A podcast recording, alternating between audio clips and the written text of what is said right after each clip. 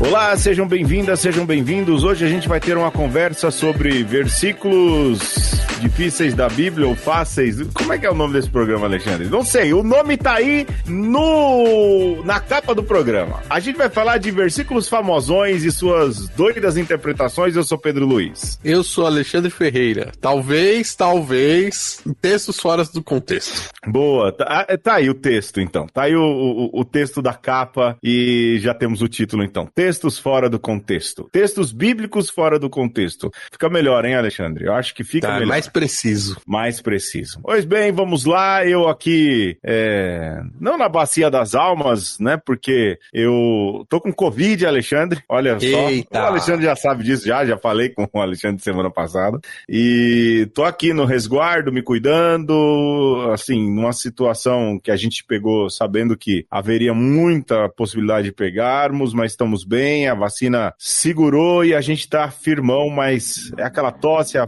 a fraqueza na garganta.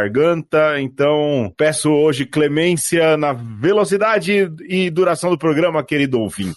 certo, Isso. Alexandre? Isso mesmo. Muito bem. Mas antes, Alexandre, eu tenho recadinho da paróquia. Pode ser? Um pedido aqui do Sempre Arsenal bom. da Esperança. E pedido do Arsenal da Esperança é uma ordem, não é, Alexandre? Recados paroquiais para ajudar quem precisa mais. Pois é, olha só, o- a turma do Arsenal cuida da paróquia de Nossa Senhora de Casaluce. Padre Lorenzo Nacelli que diz isso, né? As festas, Uhum. A festa vai acontecer no dia 21, 22, 28 e 29 de maio. Vai ter fogaça, macarrão, nhoque, polenta, cremosa e frita, antepasto, doce churrasco, vinho quente, bebidas todas feitas pelo Padre Simone e pelo Padre Lorenzo, não é? Caramba! E, pois é, eles estão já na cozinha desde já. Também vai ter o trido de festa religiosa, 25, 26 e 27 de maio, às 18h30, e a solenidade da padroeira, dia 29 de maio. Ó, se você quer informação, anota aí. Celular 96092 6437. Vou repetir: 96092 6437. Festa religiosa de Nossa Senhora de Casaluce, dos nossos amigos, nossos irmãos, dos padres do Arsenal da Esperança. Olha aí, recadinho Ô. da paróquia, hein, Alexandre? Ô Pedro, depois dessa, a gente pode falar que uma conversa patrocina uma das festas mais tradicionais Sim. da, da, da do Daquela de- de- de São Paulo, né? Em São Paulo. Sem dúvidas, porque tem Casaluce, tem São Vito e tem a Aquirupita. Aqui no São as, são as festas mais famosas aí. Eu também tenho um outro recado. A gente tá entrando agora, quando tá gravando, numa onda de frio muito grande. Pode ser que esse frio se estenda aí até a próxima semana. Então, galera, se você tem agasalho, se você tem roupa aí que você sabe que não vai usar mais, não se preocupa com a cor, não. Tente doar, ou compra lá um saco de meia, luva, touca, ou procure alguma ONG e ajude, porque o frio vem de forma severa e agora é hora de ajudar, né, Alexandre? É, sem dúvida.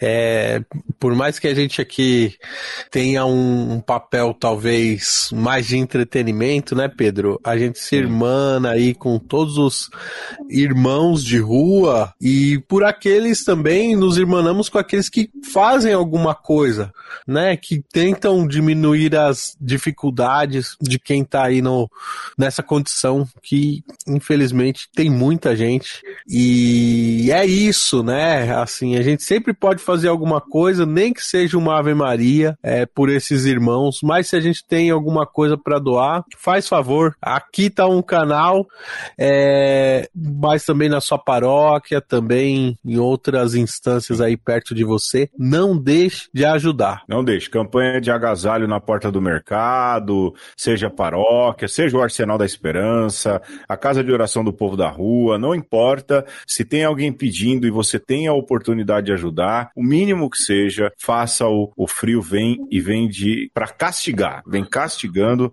e a gente que tem aí os edredom para se cobrir, às vezes não consegue ter ideia do sofrimento de quem não tem nada, só o papelão aí para dar conta. Alexandre, eu vou hoje eh, exigir aqui uma clemência por causa da Covid.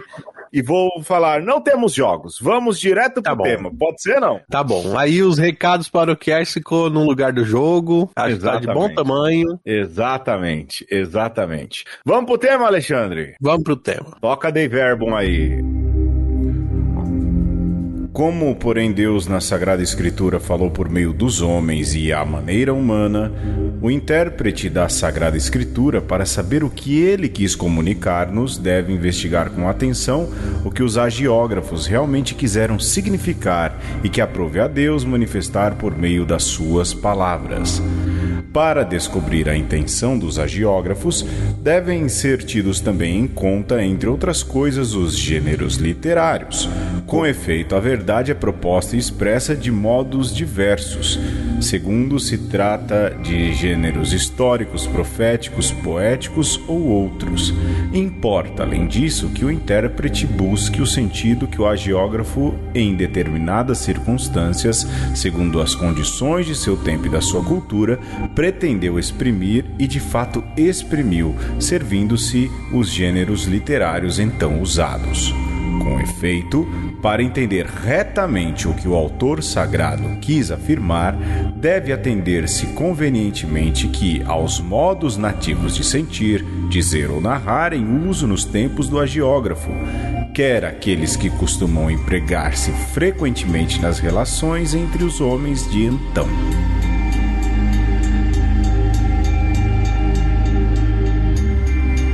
Pois bem, Alexandre, vamos lá então para o nosso tema bíblico. De onde surgiu a ideia? Porque ultimamente eu entrei no TikTok, Alexandre. Vou confessar Eita. logo, né? Entrei lá no TikTok para ver o que está acontecendo, para tentar entender um pouco essa realidade. É, tem de tudo, mas também tem a bolha, né? E Sim. quando você e, por causa da bolha ali do, do algoritmo, quando você entra em uma coisa, você cai em várias outras muito iguais, né?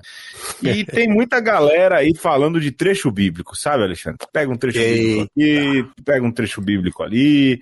Eu falei, Alexandre, a gente devia fazer uma seleção de textos bíblicos aí, que a galera usa muito, que tem tatuagem, tem traseira de caminhão, tem, tem na van da escola, tem na capa do tem. caderno, né? Porta de igreja. Ou seja, Ih, o que não falta são versículos com rap, música, não importa. A gente vê aí esses versículos à torta à direita e aí, um pouco nessa seleção, ver como são às vezes mal interpretados, ou interpretados pela metade, ou utilizados como pretexto, não é, Alexandre? Tem muito isso, né? A Bíblia permite esse tipo de coisa, né?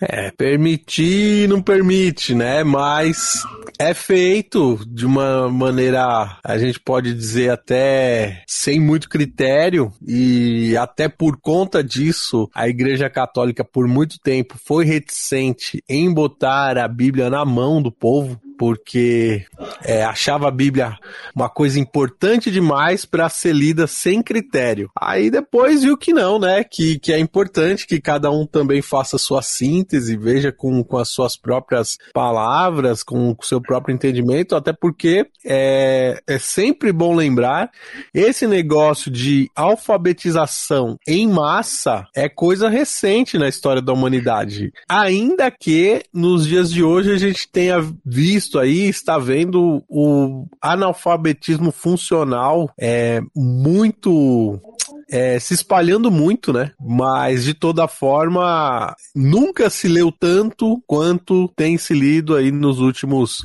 digamos, 50, 100 anos. Sim, sem dúvidas. Eu, no convívio que tive recentemente, né?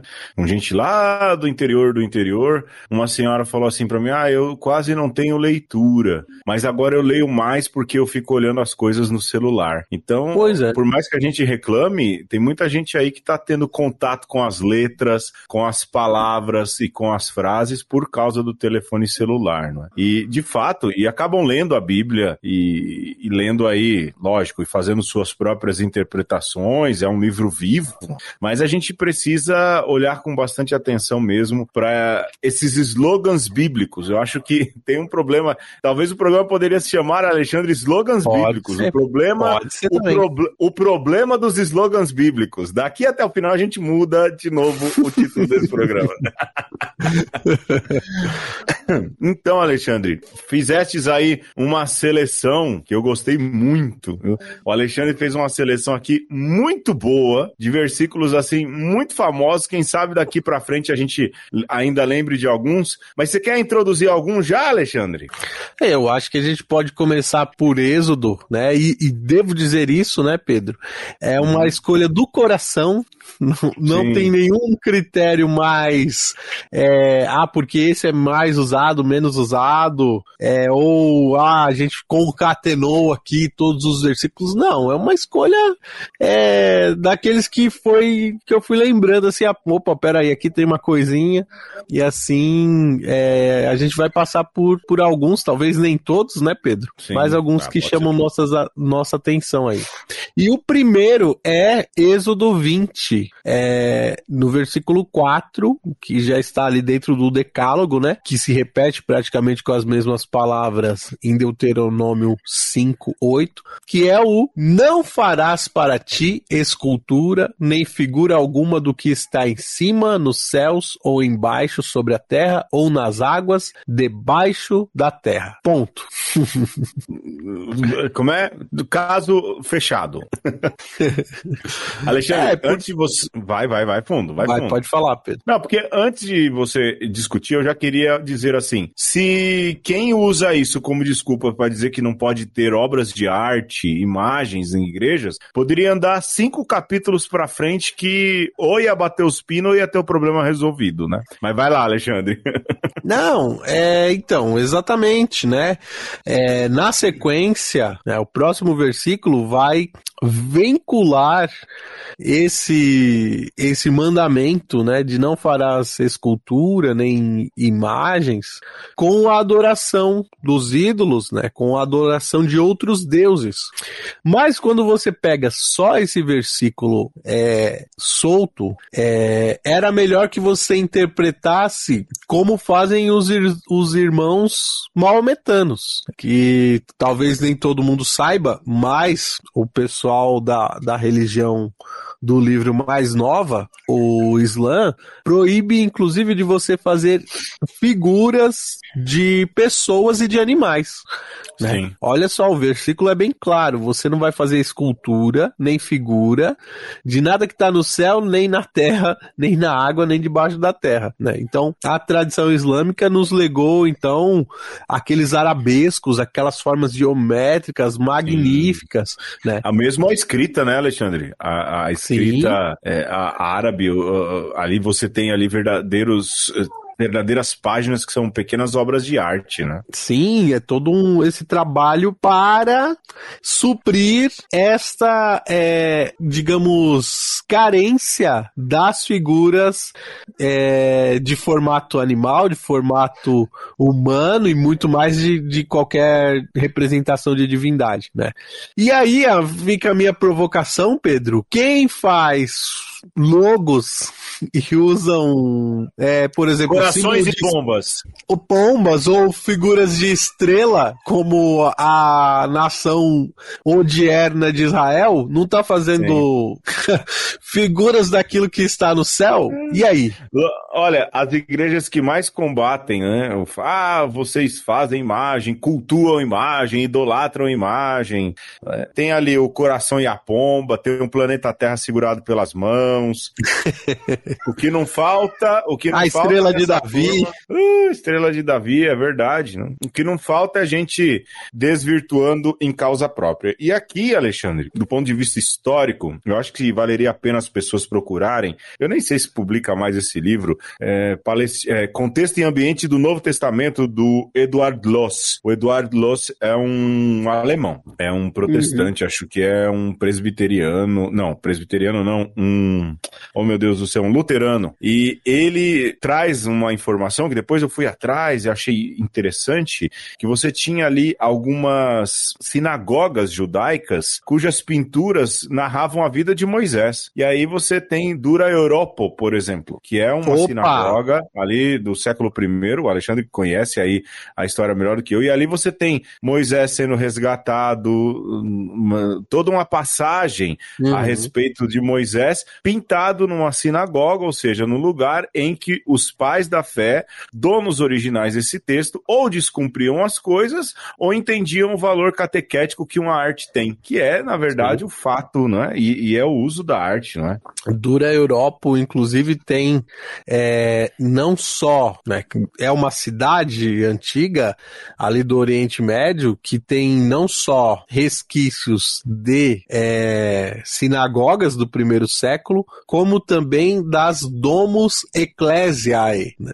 que uhum. eram como se chamava as primeiras casas do, de culto cristão. E a similaridade, Pedro, é muito grande. Né? Então essas representações é, de um de um de passagens bíblicas é, da história da salvação sendo contada através de imagens estão presentes nessas é, arquiteturas ali do primeiro século e é, adiante. Então, é, como a igreja primitiva, ela, na verdade, acrescenta coisas a partir das vivências do próprio é, judaísmo, né? E uhum. isso não era algo estranho pro, pro cristianismo primitivo, né? Que depois vai se desenvolver nas é, igrejas, também nas catacumbas e depois nas catedrais, nas igrejas de hoje. Sei que você tem pinturas dos apóstolos aí, algumas representações logo no início da igreja, nos primeiros séculos, né? No primeiro século, melhor dizendo, ou início do segundo.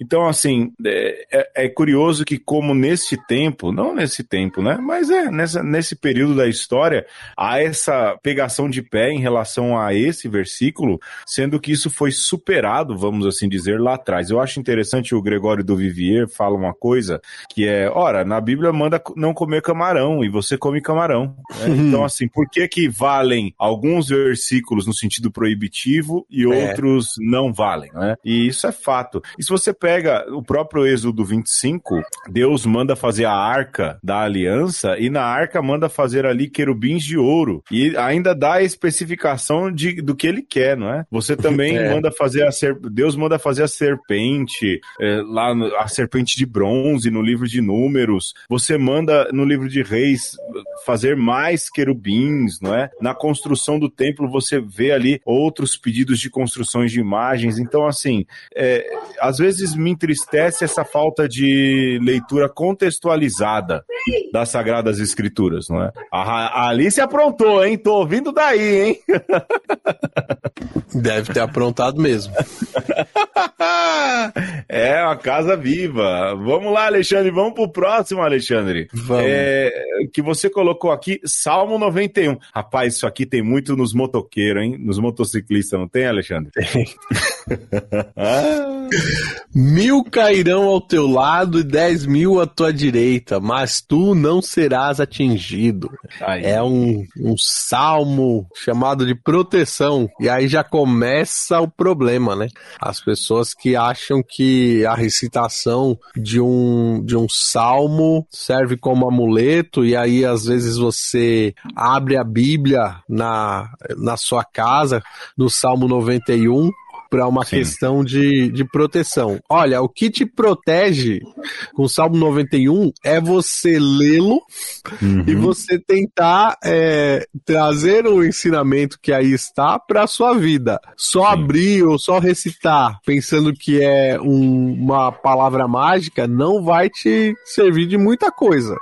É, aqui eu vivo um dilema, né, Alexandre, que é uhum. lógico, é, aquilo que é o fato de transformar a palavra de Deus num livro mágico, não é? é com palavras mágicas, com poções de, poções não, né, mas encantos de proteção, alguma coisa nesse sentido, o que deixa a Bíblia uh, num, num patamar em que ela não está e nunca foi pensada como tal, mas ao mesmo tempo, é, eu vejo também a simplicidade da fé do povo, né? O brasileiro é muito religioso, né, Alexandre? E Sim.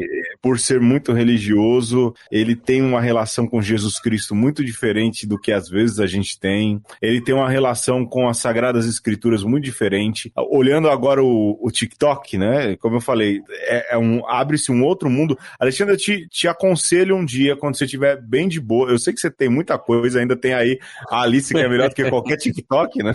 É, ah, ela curte baixa, também. Ela curte. Opa. Baixa, dá uma olhada. De vez em quando eu caio ali numa, nos vídeos de igrejas protestantes, igrejas evangélicas, essas bem simples, não é? E você vê o modo com o qual as pessoas cultuam Jesus Cristo. E na primeira olhada, né, assim, você olha e fala, cara, mas isso não tem nada a ver com o evangelho e tudo. Mas ao mesmo tempo, você vê ali a essência de um povo que crê. Crê esquisito? É, crê esquisito.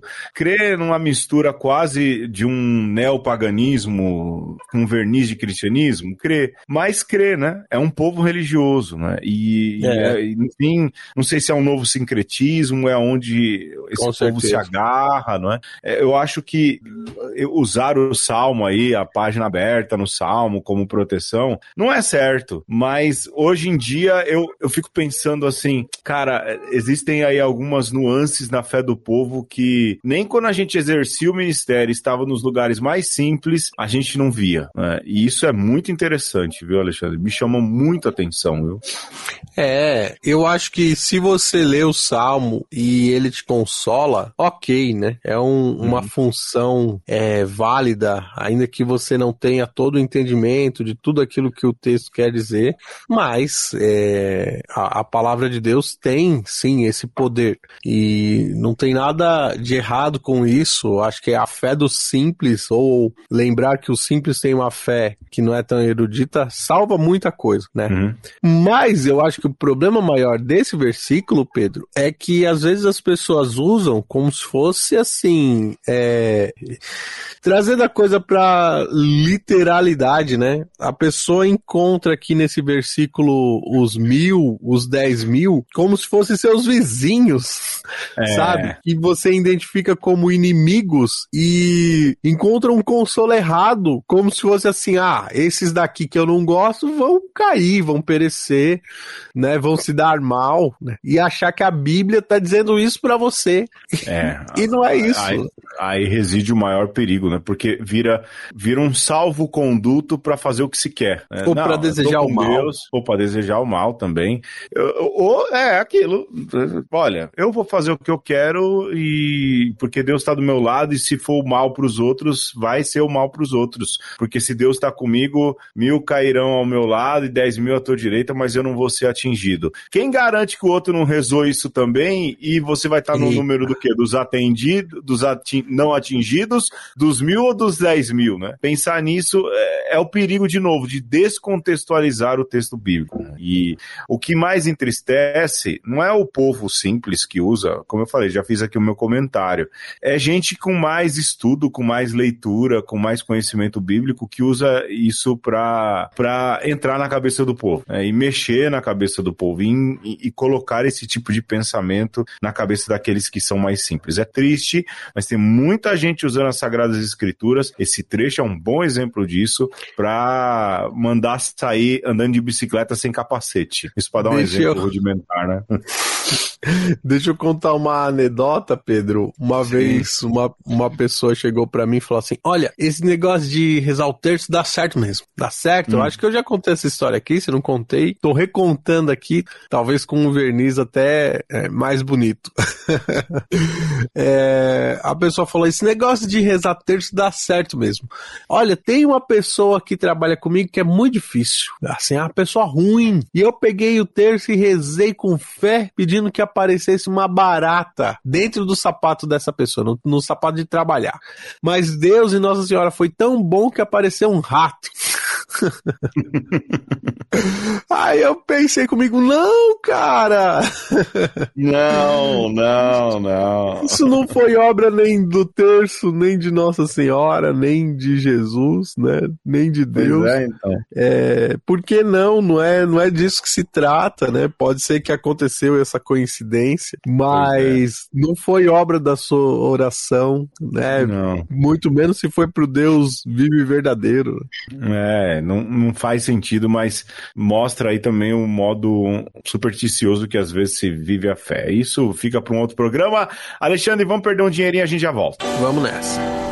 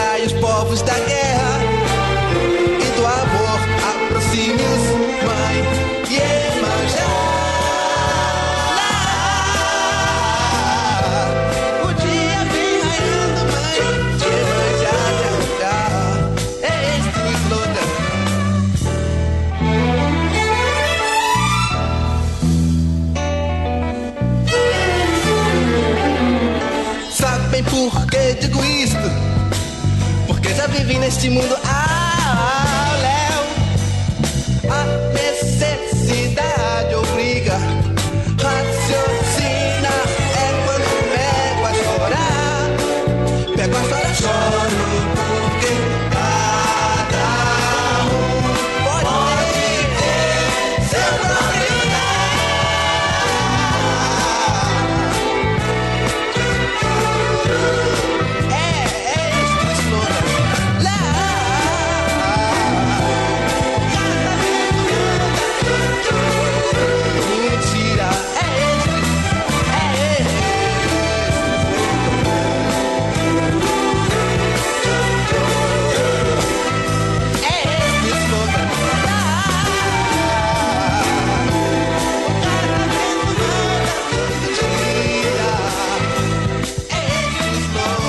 E no episódio de hoje nós estamos falando sobre slogans bíblicos. né? São palavras de poder. né? E é isso, né? A gente estava numa discussão de qual que seria o nome é, do episódio, mas entrou na capa, virou canônico, não se Exato. muda mais. Sim. Então, é um pouco disso também. Se a gente não mudar daqui agora pra frente, é esse o nome.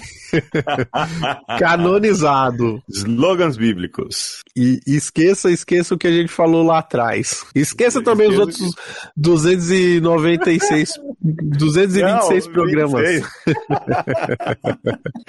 Aliás, terminando esse, você esqueça também. hein? Esqueça. É isso. É disso que se trata. É, Alexandre, tem aí. Esse aqui, rapaz, eu ouço muito, hein? Esse aqui se correlaciona com aquele lá. Não, não se brinca com Deus, hein, Alexandre? Solta lá, Opa. Alexandre. Qual é o versículo do salvo conduto, Alexandre? É, lá no Salmo 105, no versículo 15, nós temos o seguinte versículo: Não toqueis nos meus ungidos, não façais maus aos meus profetas. Oh, aleluia. Ô, Glória! Não fale mal com esse homem. Olha, o que eu mais vejo é quando vai se criticar aí algumas lideranças religiosas, sobretudo pastores, padres, pregadores. Você diz assim: não, não pode criticar esse homem, não toqueis no meu ungido, não, faz, não faça mal aos profetas do Senhor. E eles também usam isso bastante. é? Olha, não me questione, não faça mal a mim, não me toqueis, eu sou um ungido do Senhor. Quase que um salvo-conduto para falar o que quer, para fazer o que quer, para fazer besteira. E mesmo quando faz besteira, mesmo quando comete-se atrocidades, dizer: olha, mas a gente não pode tocar nessa pessoa, é um ungido do Senhor. Que É. absurdo do ponto de vista não só bíblico, doutrinal, qualquer coisa que o vale, hein, Alexandre? É, não, e aí quando você olha o Salmo 105, você tem é, uma alusão clara aos patriarcas, é, aqueles que fizeram parte da história de, de Israel, Sim. é, como quem diz assim, tá vendo aqui, ó, é uma declaração de amor a Deus àqueles que é, ajudaram no plano da salvação. Não tem nada é, se referindo aos dias de hoje. Mas Sim. como que você está aplicando esse texto para os dias de hoje?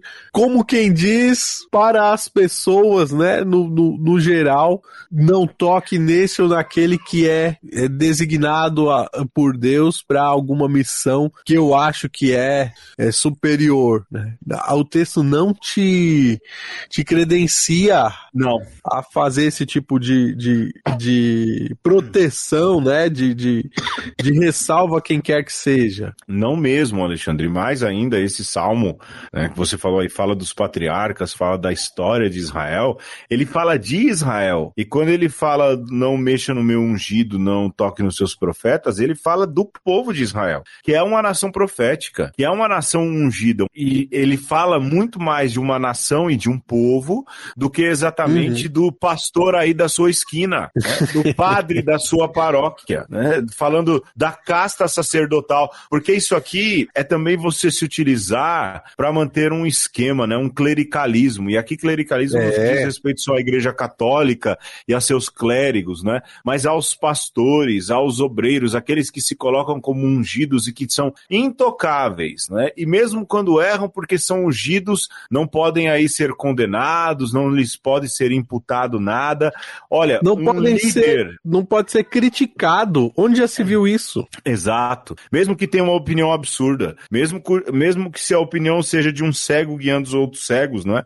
É, é uma maluquice isso. Então, quando a gente ouve esse trecho uh, sendo aí o tempo inteiro dito, né? Olha, você não pode falar que aquele pastor lá que usa agora camisas étnicas muito formosas e provavelmente muito caras, né? Que aquele cara, aquele cara engana e, e não paga nem os funcionários da TV dele. Não, não faça isso, não toque no ungido do Senhor. Não, você não pode, né? Quando você diz aquele outro lá que emulou agora o judaísmo, né? Tudo agora é um judaísmo lá dentro. Eu não vou falar nome porque eu não tenho dinheiro para pagar processo. Não, por Porque favor. vai que, né? né? Não, não, não tem condições. Mas vai falar das más intenções desses fundadores de igreja. Ora, eles mesmos é, usam isso. Olha, você não pode falar mal, você não pode me criticar. Há aqui um versículo que me credencia, no qual eu posso fazer o que eu quero, no qual eu posso agir segundo aquilo que, entre aspas, Deus me inspirar. Ora, falta estudo bíblico, sobra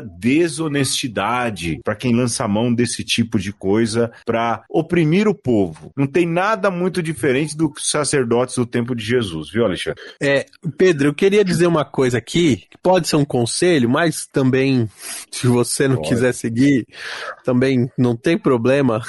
É só uma divagação minha aqui. É, pense aí né, no líder religioso que você tem mais carinho. Talvez um desses midiáticos, talvez um que você conheça é, muito bem, é, que dá exemplo de vida mesmo. Pensa nessa pessoa, uma pessoa boa, né? Diferente desses que a gente citou aqui, pense numa pessoa boa. Pense que se essa pessoa fizer uma coisa que você não acha certo, porque todo mundo pode fazer algo que, que não é adequado e tal, pensa como você falaria para esta figura de autoridade que ela está errada, né? Muito provavelmente com toda caridade, com toda reverência. Isso não está errado não, né? Tá certo. É assim mesmo que você deveria fazer. Mas esse jeito que você está pensando de fazer com caridade, com amor, com reverência, serve para você fazer com qualquer pessoa, né? Esse que é o grande X da questão.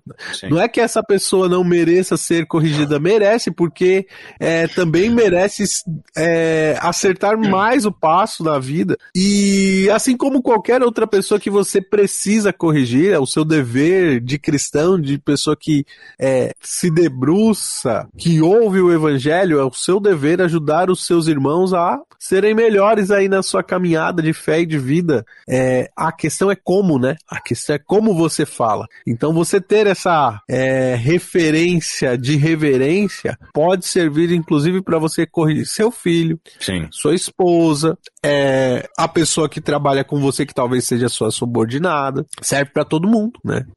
nesse sentido, todo mundo é ungido, né? Todo mundo, todo mundo.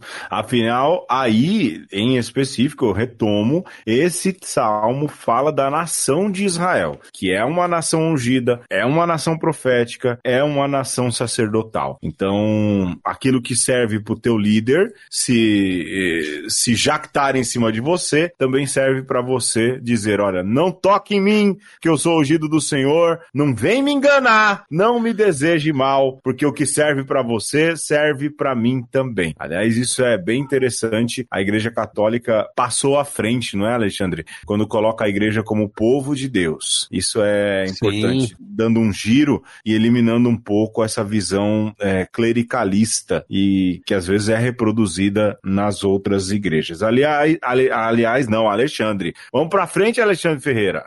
Vamos para frente. E esse versículo eu acho deliciosíssimo, né? E para mim não podia faltar, que é Mateus 5:3, né? Bem-aventurados os que têm um coração de pobre, porque deles é o reino dos céus.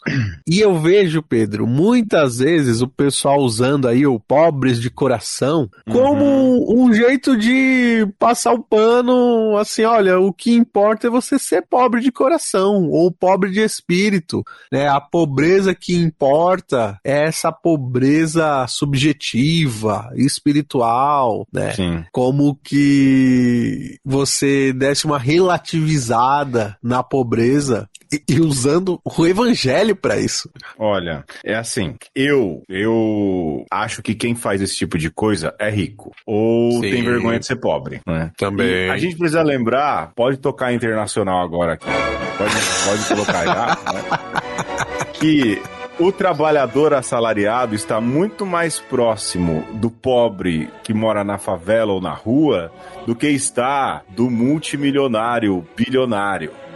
E se ele tivesse consciência de sua classe, ele não tentaria maquiar esse trecho bíblico de modo a favorecer justamente aqueles poucos que detêm tudo e que pisam no pescoço do povo. Pode parar de tocar aqui a internet.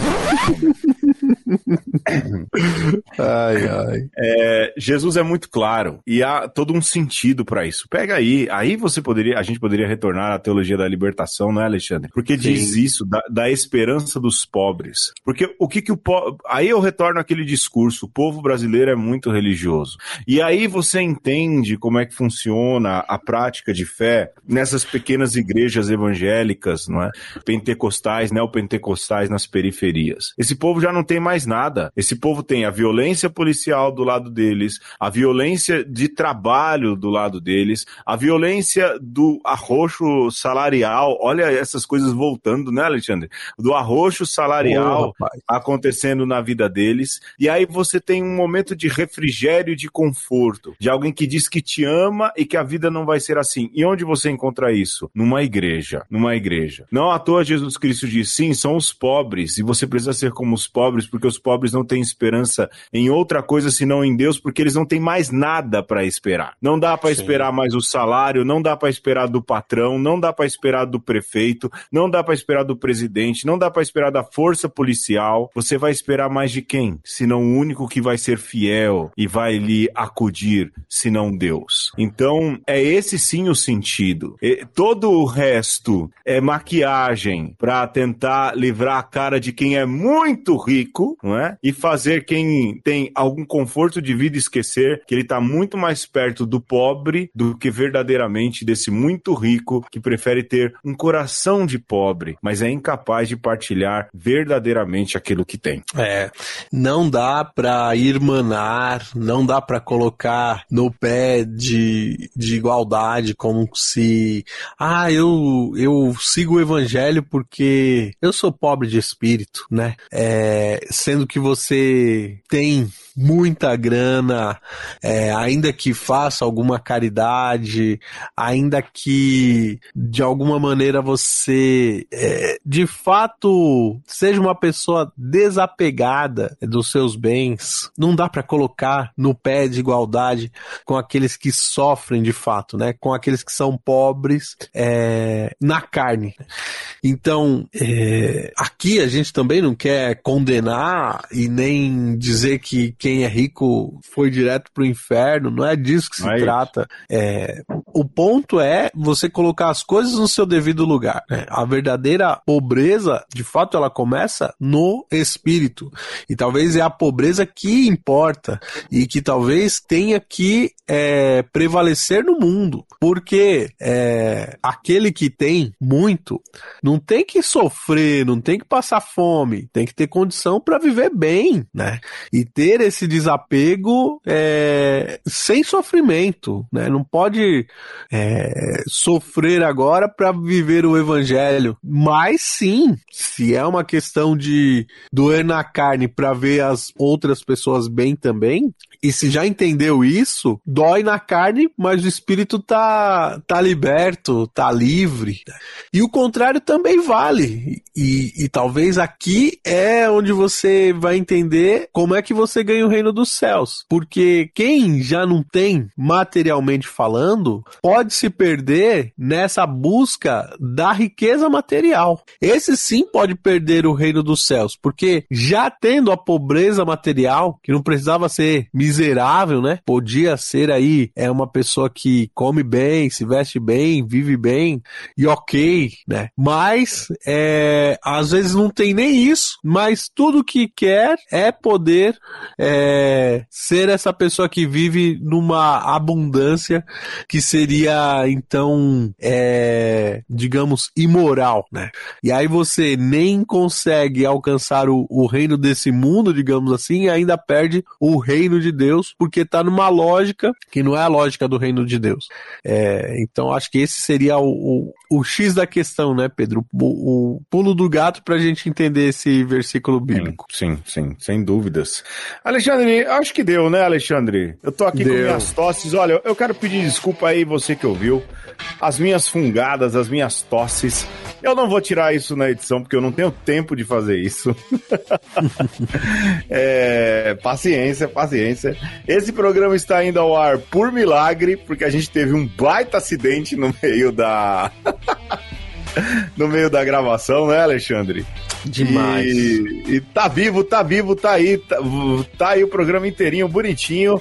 Mas a gente queria agradecer você por ouvir. Se você quiser partilhar, partilhe. Você que tem e continua tendo paciência com a gente.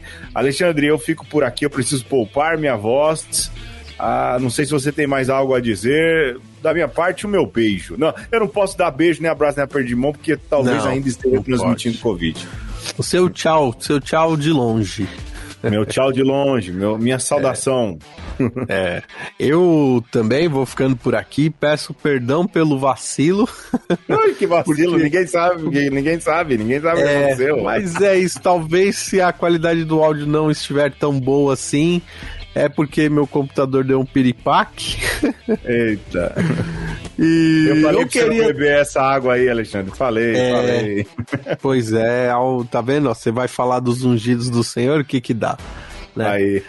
E, e eu vou fazer aqui um eco final, Pedro, a Filipenses 4, 13, né? Hum, que fala assim: tudo posso naquele que me fortalece, né?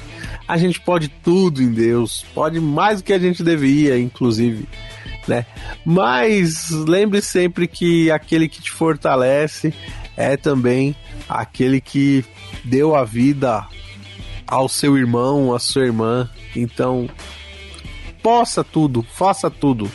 Mas não esqueça que o limite do seu poder, do seu fazer, do seu viver é a vida de quem está do seu lado, de quem está andando na terra com você nesse período curto de vida que a gente tem por aqui. Então, deixo aqui em nome de, de todos o- o- os, os presentes o beijo, o abraço e o aperto de mão. Aí, valeu por fazer minha parte. Até mais. Tchau, tchau. Tchau.